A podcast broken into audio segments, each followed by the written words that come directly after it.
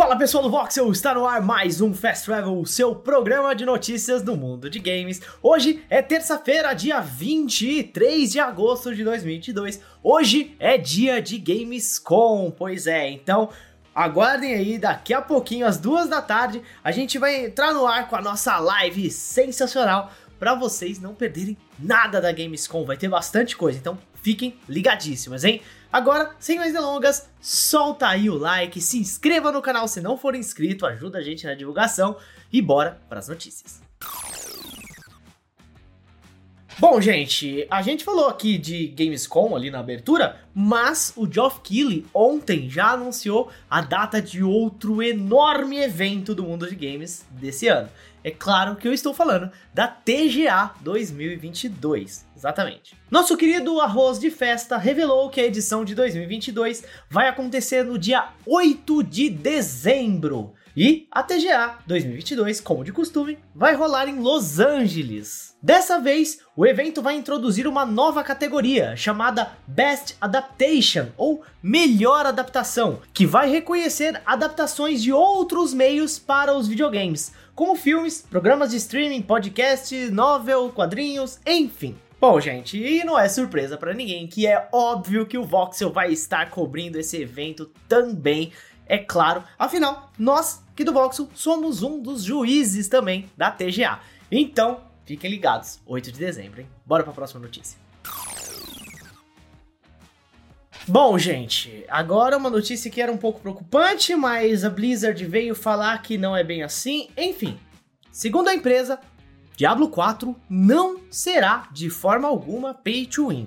Bom, gente, sempre que a gente vê jogos de progressão de personagens, a gente fica meio assim, né? Receoso com a possibilidade de ter coisas de itens pagos para ajudar na jornada. A Blizzard já avisou que isso não vai acontecer com o Diablo 4, tá? Em uma mensagem publicada no site oficial da produtora, o time de produção ressaltou que o quarto game da série terá um passe de temporada, aquele Battle Pass, né? Para ganhar mais recompensas. Essas serão oferecidas de formas gratuitas e premium e vão envolver apenas itens cosméticos e moedas adquiridas com dinheiro real. Quem deu o anúncio foi o diretor do jogo, Joe Shelley. Em outro ponto mencionado pelo diretor na mensagem é que Diablo 4 vai ter um sistema de seasons, com os jogadores iniciando do zero cada nova temporada com um personagem novo. Bom, pessoal, o jeito é esperar para ver, né? Diablo 4 está anunciado para algum momento de 2023 para PC, PlayStation 4, PlayStation 5, Xbox Series e Xbox One também. Então, vamos aguardar. E agora uma notícia que caiu como uma bomba ontem. Pois é, quem acompanhou o papo da redação, a gente discutiu um pouco sobre esse assunto ali no programa, então vou deixar os links bem aqui para vocês acompanharem tudo que a gente falou no papo da redação, tá? A notícia é que a Sony está sendo processada no Reino Unido em mais de 5 bilhões de libras. A acusação é de enganar o consumidor em sua loja digital. Pois é, o processo está sendo encabeçado por Alex Neil, e afirma que a empresa japonesa infringe leis de competição ao exigir um percentual de cada compra feita na PlayStation Store. No processo, a fabricante do PlayStation é acusada de cobrança excessiva no valor total de 5 bilhões de libras, tá? O equivalente a mais de 30 bilhões de reais em taxas da PlayStation Store ao longo dos últimos 6 anos. O documento afirma incluir toda e qualquer transação na loja online,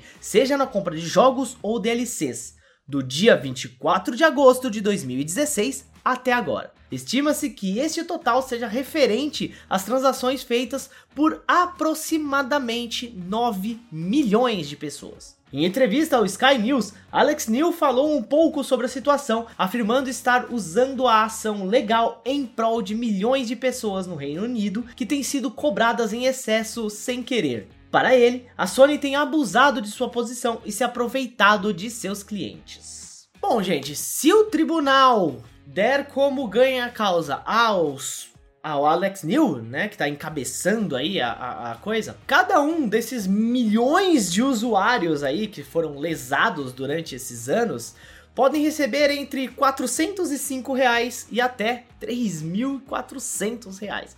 Pois é, a Sony vai ter que dar uma olhadinha nisso aí, hein? Porém, por enquanto, só a Sony é alvo desse processo, tá?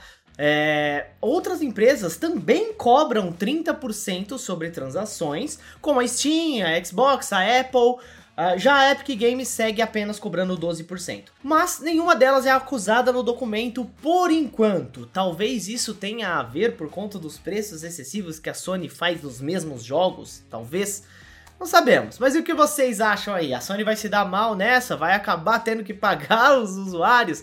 Vai ter que fazer um acordo? Comentem aí o que, que vocês acham, bora conversar sobre isso. Bom, pessoal, esse foi o nosso Fast Travel de hoje, dia 23 de agosto de 2022, essa terça-feira maravilhosa. Gamescom já já, a partir das 2 horas da tarde, fiquem ligados. E eu vou ficando por aqui, por enquanto. Até a próxima, hein? Tchau, tchau. Solta o like aí e se inscreve no canal.